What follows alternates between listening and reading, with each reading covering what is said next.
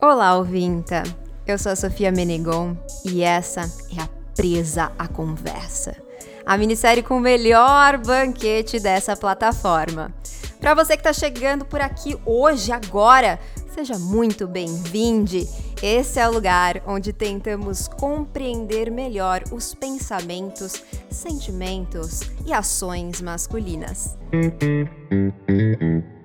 Aqui a gente já realizou quatro deliciosas refeições, ou quase isso.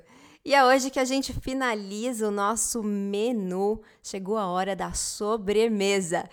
E eu recebo então aqui nesse prato grande, rodeado de chantilly e outras guloseimas. Ele, que é idealizador do coletivo Pais Pretos, educador, tradutor, palestrante e consultor étnico-racial, Humberto Baltar. Seja muito bem-vindo. Olá, muito obrigado, Sofia. Uma honra para mim estar é, tá aqui nesse espaço, promovendo essa discussão tão importante e tão urgente né, em tempos como esse que nós vivemos. Obrigado de verdade. A gente que agradece, estamos empolgadas e confesso com a barriga roncando um pouco aqui. Porque a gente, ó, já passou por quatro episódios, então assim, não sei, como que vocês estão por aí, Setinha? Já me conta, e se você está assistindo a gente pelo YouTube, já conta aqui nos comentários. Então vamos lá, pode sentar, se acomodar em qualquer lugar dessa mesa, confortavelmente, porque você já sabe que se alimentar é um momento sempre muito especial e a gente vai responder uma pergunta que eu quero saber a resposta. Tô desesperada pela resposta hoje. Uma pergunta enviada pela nossa ouvinta lá no nosso Instagram, arroba podcast louva a Deus. Então, se você ainda não segue, tá perdendo a oportunidade de quê? De enviar suas perguntinhas pra gente também. E a pergunta dela é a seguinte: Por que ele espera eu mandar ele fazer as coisas de casa e com as crianças? Humberto, a partir de agora, você tem 25 minutos para nos convencer a não comer a sua cabeça. E eu vou começar então te perguntando justamente por que que olha que tá sujo e não limpa? Por que, que vê que não tá organizado e não organiza? Por que que tem que esperar a gente mandar fazer as coisas de casa? Nossa, essa é uma pergunta, é aquela pergunta básica, né? Mais das mais importantes, porque é ela que nos permite começar a entender o problema, né? o que está acontecendo. É, primeiramente, a gente tem um problema muito é, grave, eu diria, com relação à identidade de gênero na nossa sociedade.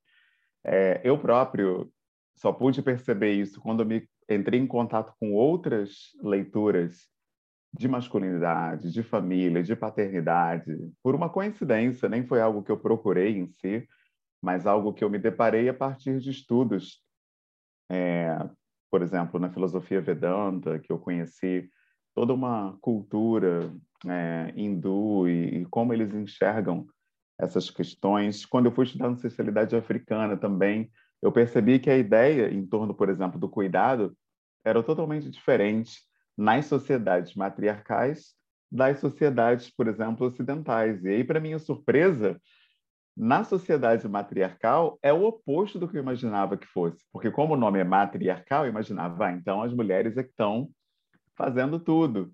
E para minha surpresa, não, né? Por exemplo, quando você estuda o povo da Gara, né, que é da atual Burkina Faso, a gente descobre que lá é a mulher que tem esse papel, por exemplo, de buscar a manutenção daquele daquele ambiente, daquela casa, daquele lar, e o homem vai ficar gerindo, às vezes até mesmo com sling ali, com o bebê, cuidando daquele bebê, enquanto aquela mãe vai buscar, aquela mulher vai buscar recursos para aquela casa.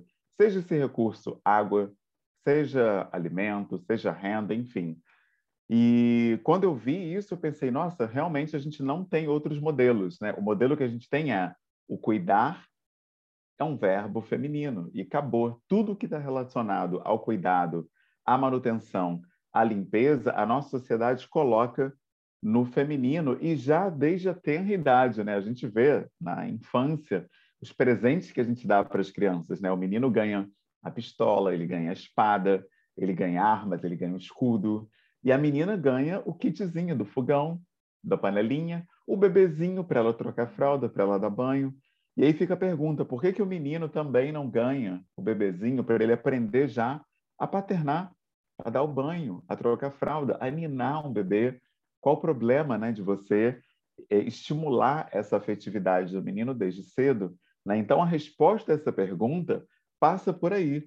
Né? Na realidade, a resposta para essa pergunta é um espelho né, bem grande, porque nós próprios, infelizmente, é, propagamos essa cultura que coloca o cuidar todo na mulher, sobrecarregando extremamente. Hoje você tem taxas de 43% hoje de violência doméstica nesse momento de pandemia, entre outras coisas, porque a mulher está tendo que, além de fazer o home office, dar conta do cuidado dos filhos, cuidado da casa, a atenção ao marido como, enfim, parceira, inclusive sexual, no momento que ele bem entender, porque essa é a leitura que se faz. A mulher não tem nem mesmo gerência sobre o próprio corpo nessa nossa cultura.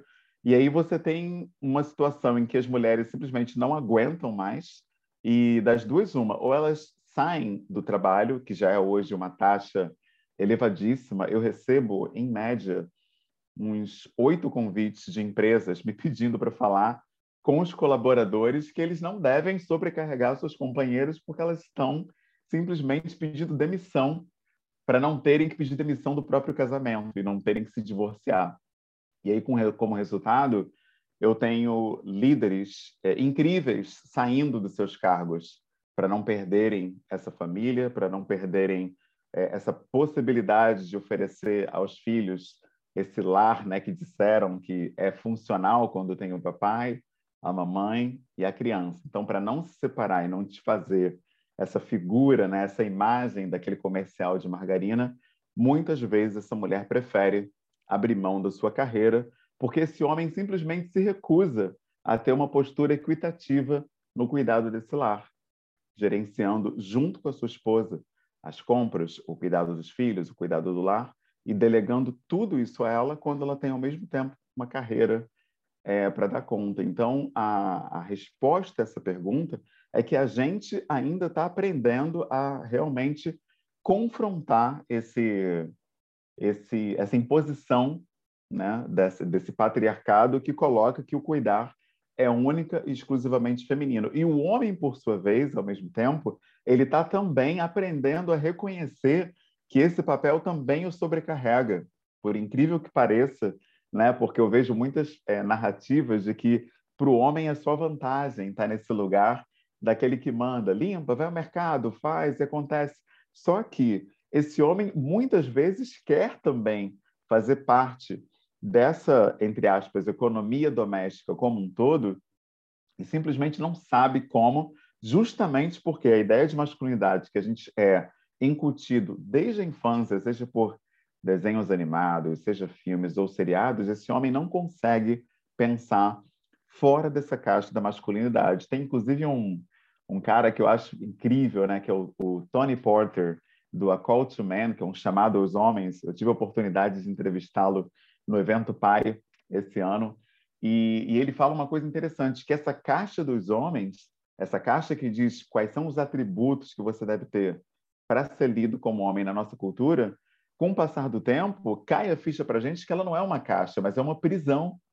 Porque, ao mesmo tempo que você não pode lavar uma louça, não pode varrer a casa, não pode dar banho nos filhos, porque você vai ser lido como menos homem, você também não pode chorar, você também não pode falar das suas inseguranças, dos seus medos, das suas fraquezas, dos seus anseios, porque o homem não tem nada disso nessa leitura. O homem está sempre seguro, está sempre forte, está sempre é, invulnerável, ele é totalmente poderoso. E aí o que, que você tem? Homens que performam socialmente essa segurança, mas que, por outro lado, estão aí sofrendo, seja de formas que até às vezes a família é uma surpresa quando descobrem que ali tem um homem com vício, por exemplo, seja em drogas, seja em, em pornografia, seja uma fuga que ninguém sabe, como um vício em jogo, apostas em corrida de cavalo, coisas do tipo, que são nada mais do que válvulas de escape que esses homens é, buscam nessa frustração de não conseguir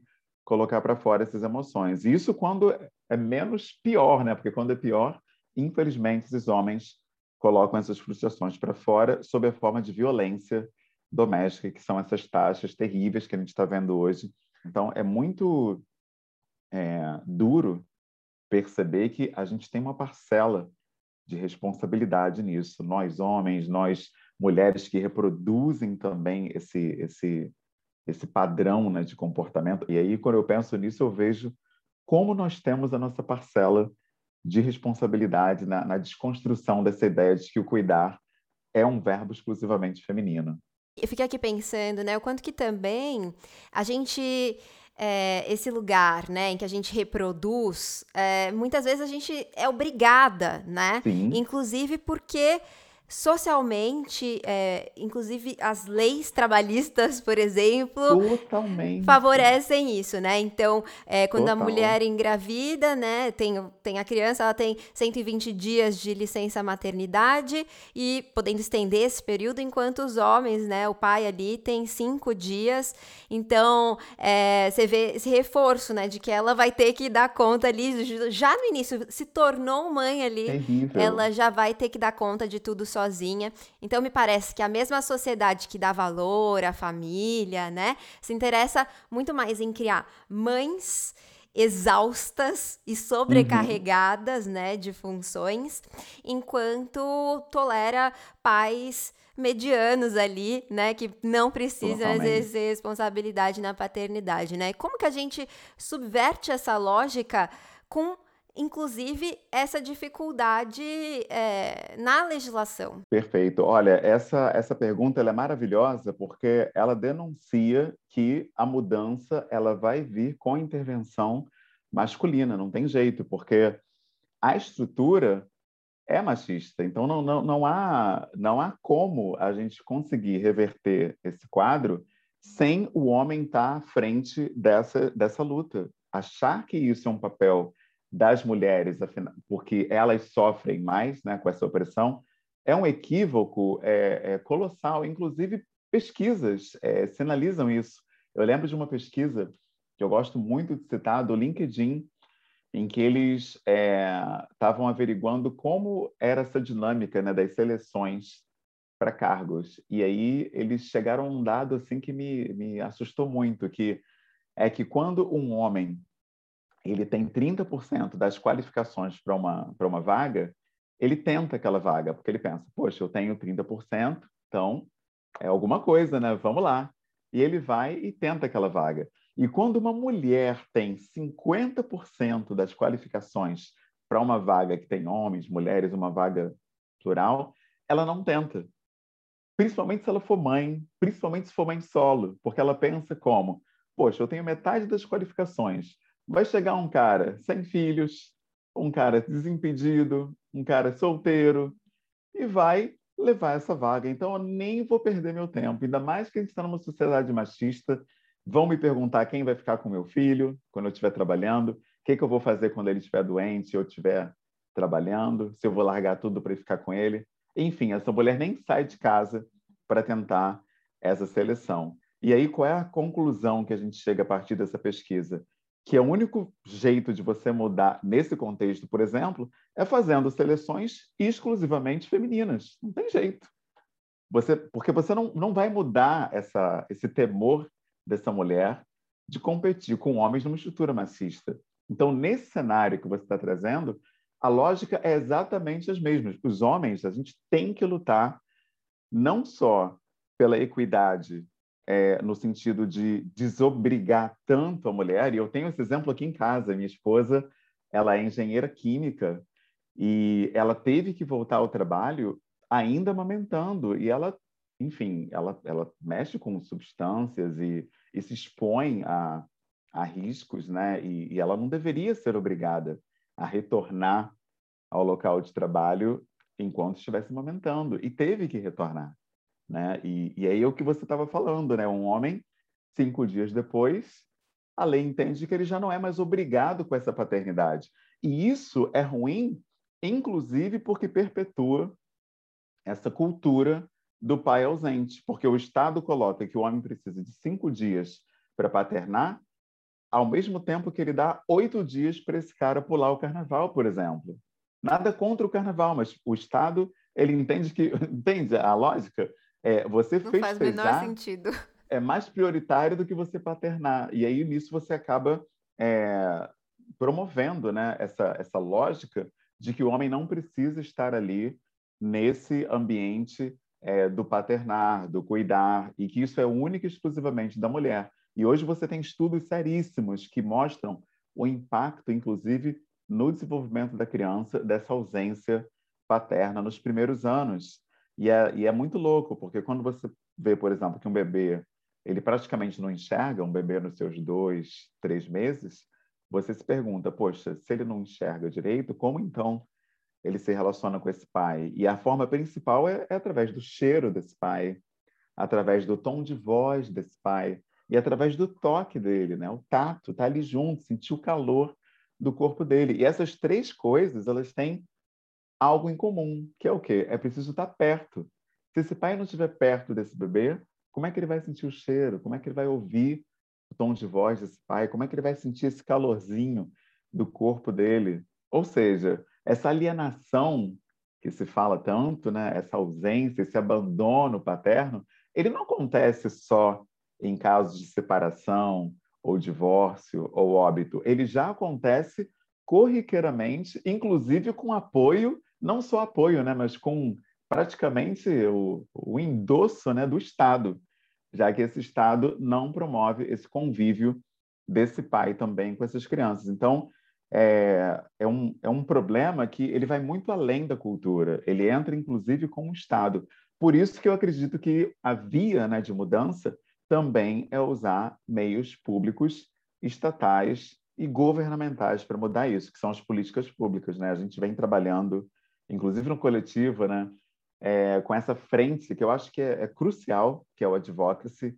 Eu acho que todo órgão hoje que lida com masculinidades, paternidades ou parentalidade consciente deve estar junto a órgãos públicos. A gente está aí com o Degase, a gente está trabalhando com a Prefeitura do Rio de Janeiro, eu tenho uma parceria com o Ministério Público, porque sem isso a gente não consegue mudar essa estrutura. É algo que precisa ser, ser mexido é, de forma é, total, é, toda a conjuntura.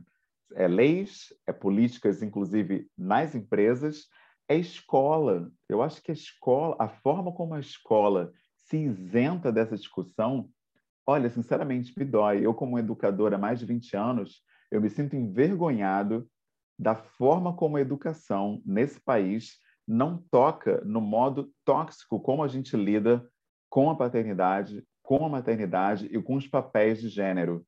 É assustador, assim, não se toca nessas pautas. A criança fica 12 anos na escola e simplesmente não é tocado mesmo, não, não se fala em modelos saudáveis de masculinidade, de paternidade, o que é ser homem, afinal.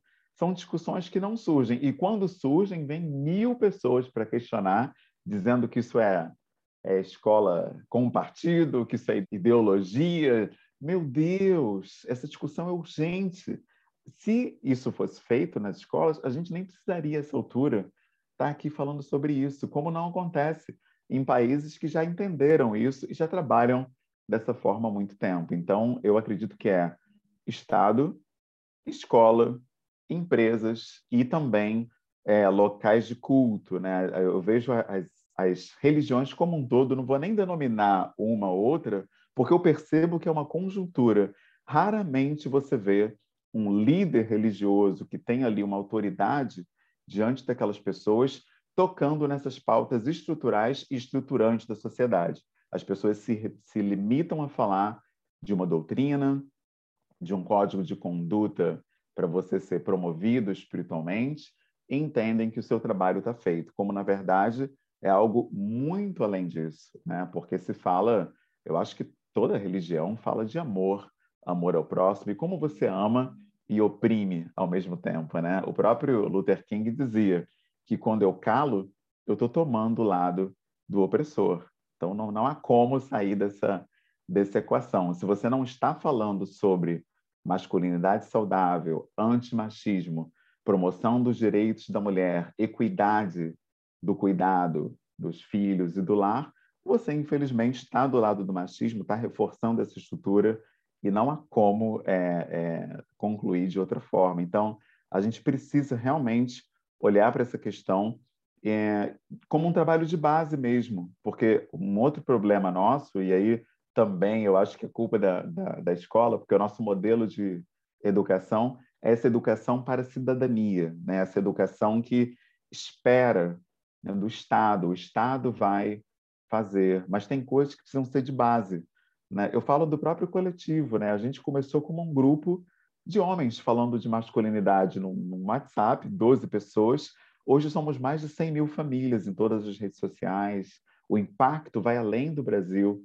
Países falantes de língua portuguesa, como Moçambique, Angola, Cabo Verde, eh, trazem aí, chegam relatos no grupo do Facebook, que hoje já tem mais de 25 mil famílias representadas. Eu percebo que que é o trabalho de base. É eu com o meu vizinho, eu com o meu colega de trabalho. Se isso for feito, a gente chega nas estruturas mais é, mais representativas, né, digamos assim. Então, se um homem está aqui escutando a gente e nunca repreendeu um colega de trabalho que está tendo um comportamento machista, fica lá mexendo com as mulheres, falando de, do corpo das mulheres de forma vulgar, se esse cara nunca fez isso, ele é parte do problema. Se eu vejo comentários desse tipo, atitudes que objetificam as mulheres à minha volta e não faço nada, eu sou parte do problema. E se você, mulher, está com um filho na escola, na creche, e sabe que o projeto político-pedagógico daquela instituição educacional não fala nada sobre gênero, nada sobre diversidade, e você não questiona isso, você acaba também adquirindo certa parcela de responsabilidade. A mãe, o pai, a vovó, seja quem for o cuidador, precisa se envolver no projeto político-pedagógico das instituições educacionais. Isso é uma coisa assim fundamental, porque aí a gente começa a mexer na estrutura, porque infelizmente é, não adianta a gente reclamar do feminicídio, por exemplo, e ao mesmo tempo perguntar ao nosso filho, ao nosso sobrinho de oito, nove anos, como aconteceu comigo, quantas namoradinhas ele tem na escola, no plural, né? A gente já ensina para o menino desde pequeno que as mulheres são colecionáveis.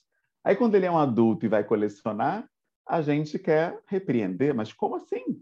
A gente estimulou isso desde pequeno, então a gente precisa realmente rever esses padrões. Você está certíssima quando diz que é algo imposto às mulheres. Eu tenho, eu tenho plena certeza e convicção de que mulher nenhuma jamais reproduz essas lógicas opressoras de livre e bom grado. É óbvio que não, elas fazem isso por aceitação, às vezes até para ter um emprego. Eu já trabalhei em ambientes em que você tinha, eu, eu via, ah, nossa, isso me dava um nervoso, só de lembrar agora, eu via é, colaboradoras rindo de piadas machistas daquele diretor daquela instituição, porque sabiam que a vaga delas ali estava em jogo, no momento em que o país estava com taxas altíssimas de desemprego. Aí a pessoa entende que ela precisa jogar aquele jogo. Olha só que loucura você ter que rir de algo que te oprime para você manter, entre aspas, um emprego. É doloroso demais. Doloroso demais. Você falou de trabalho de base, né?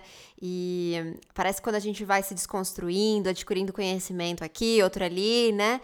E, e, se desenvolvendo, a gente começa a ter uma certa preguiça, né? De fazer o trabalho de base. De explicar, de sentar, conversar, de ouvir, né?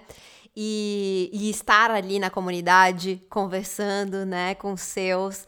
Mas esse é um trabalho que a igreja, né, que as religiões, de uma forma geral, fazem muito bem, então, realmente é preciso. E aí eu também pensei numa situação, observando dentro dessas, desses rituais, das, dos eventos religiosos, sempre quem está na cozinha são as mulheres, né? São sempre também os papéis ali são reforçados e reproduzidos e mantidos como estão. Então a gente precisa aprender como fazer esse trabalho de base com a igreja, né? E fazer da nossa forma, eu acho, assim, explicando e desconstruindo e trazendo essa ideia de libertação, de igualdade, né, para todo mundo. Com certeza. É muito importante você é, enfatizar essa, esse, esse papel, né, do, esse exemplo maravilhoso que você traz dos rituais, porque a gente não consegue fazer isso sozinho, esse é o ponto. Às vezes você percebe o que está acontecendo, mas sozinho você não. Primeiro que você não quer se expor, né? Esse exemplo mesmo que eu acabei de dar, o cara mexe com a mulher no trabalho, faz um comentário sobre o corpo dela.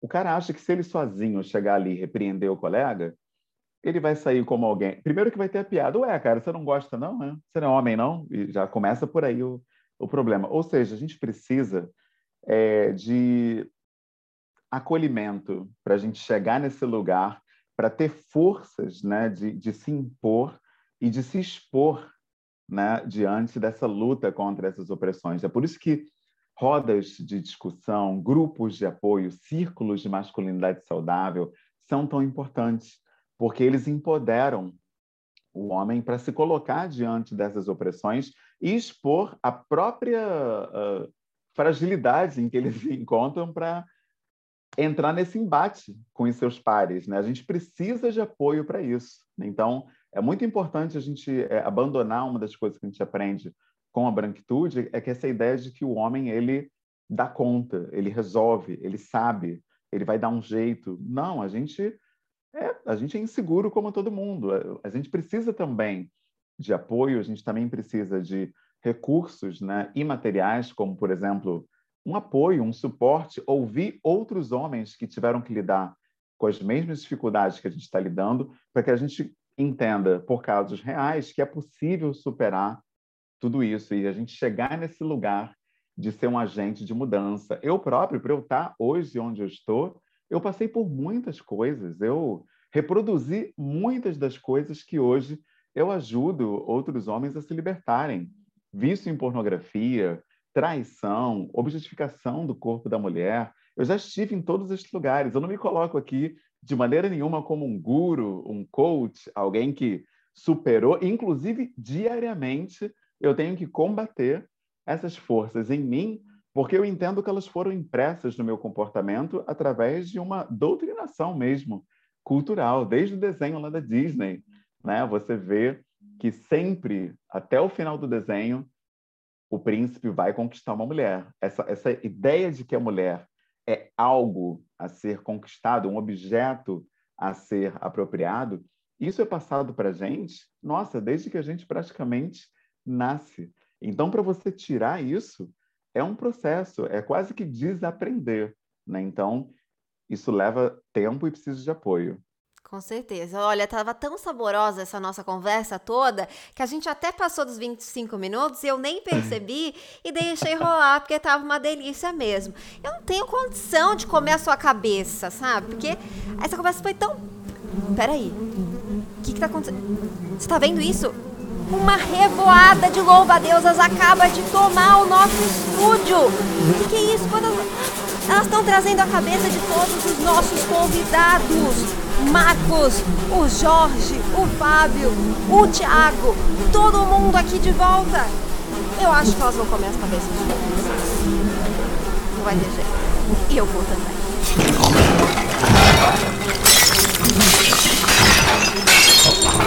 Brincadeiras de acompanhamento, Humberto. Eu quero te convidar a fazer isso que você já estava começando a fazer. Então vem comigo pro. Desvia a cabeça! Nesse quadro, agora que estamos com a barriga cheia, eu quero saber de você pelo que, que você, olhando para o passado, acha que poderia ter a sua cabeça comida.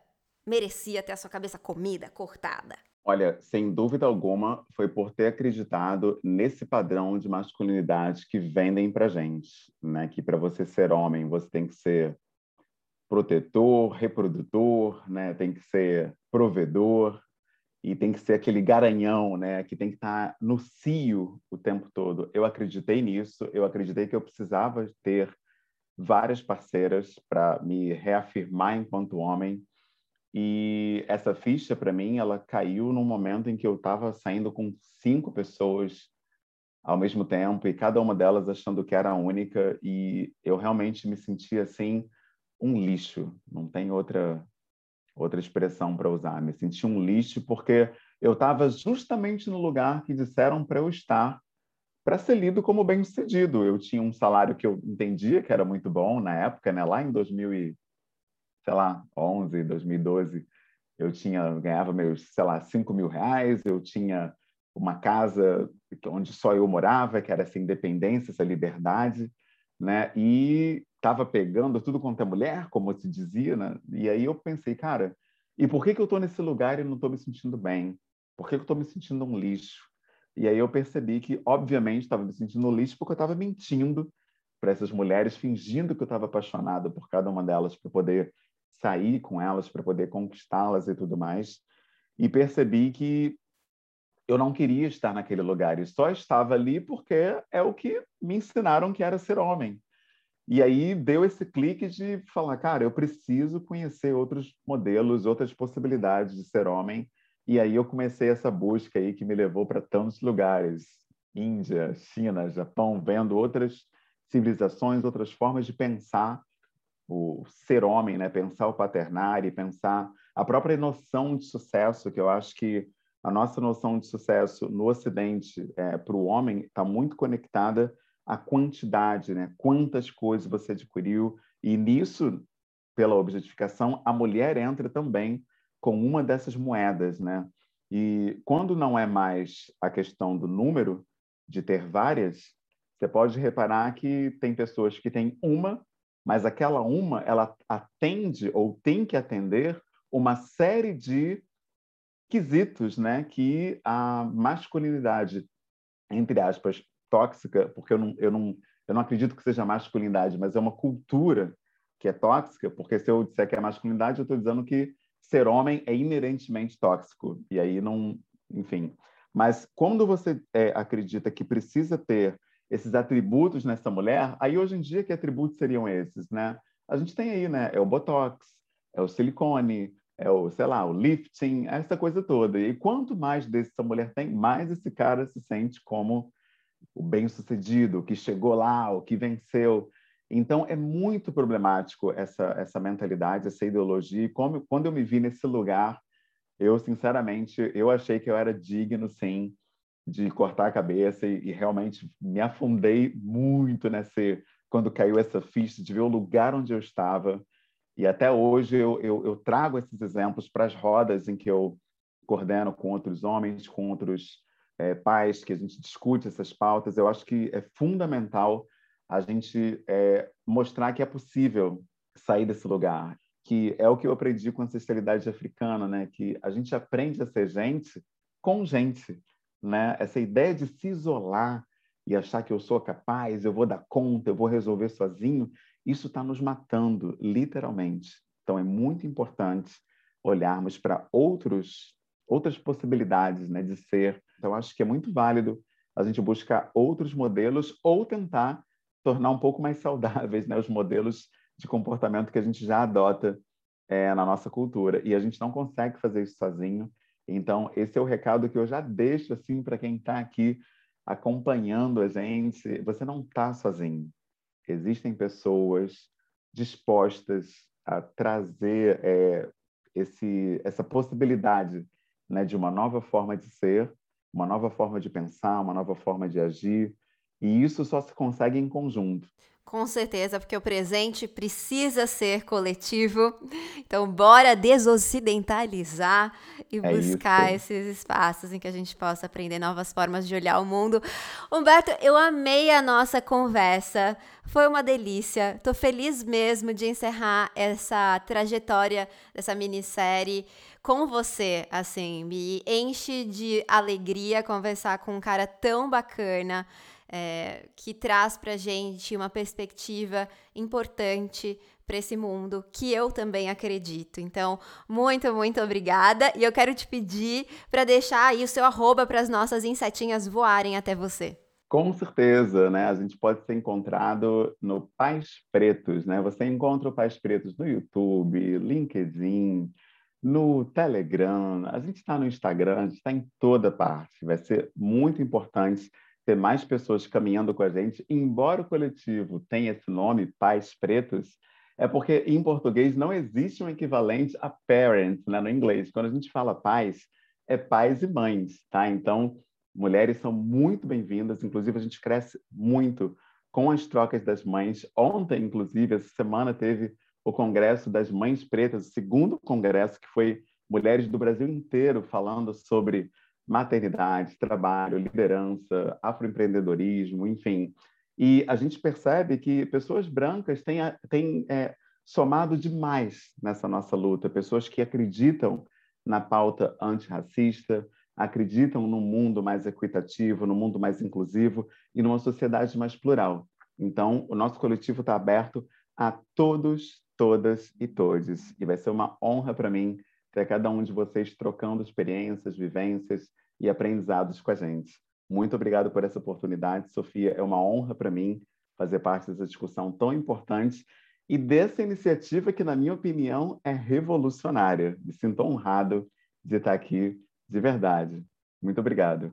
A honra é nossa, eu também estou honradíssima aqui. E você, se saciou também?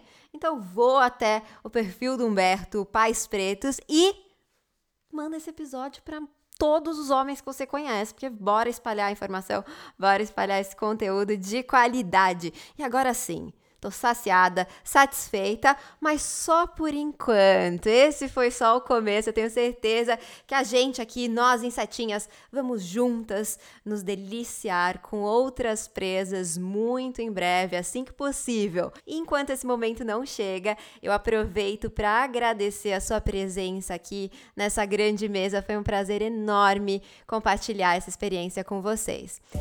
Assim eu me despeço para esse período de férias da Louva a Deus agora. Então não vai ter episódio novo em dezembro e no início de janeiro, mas a gente tá de volta logo logo e para saber quando é só seguir podcast Louva a.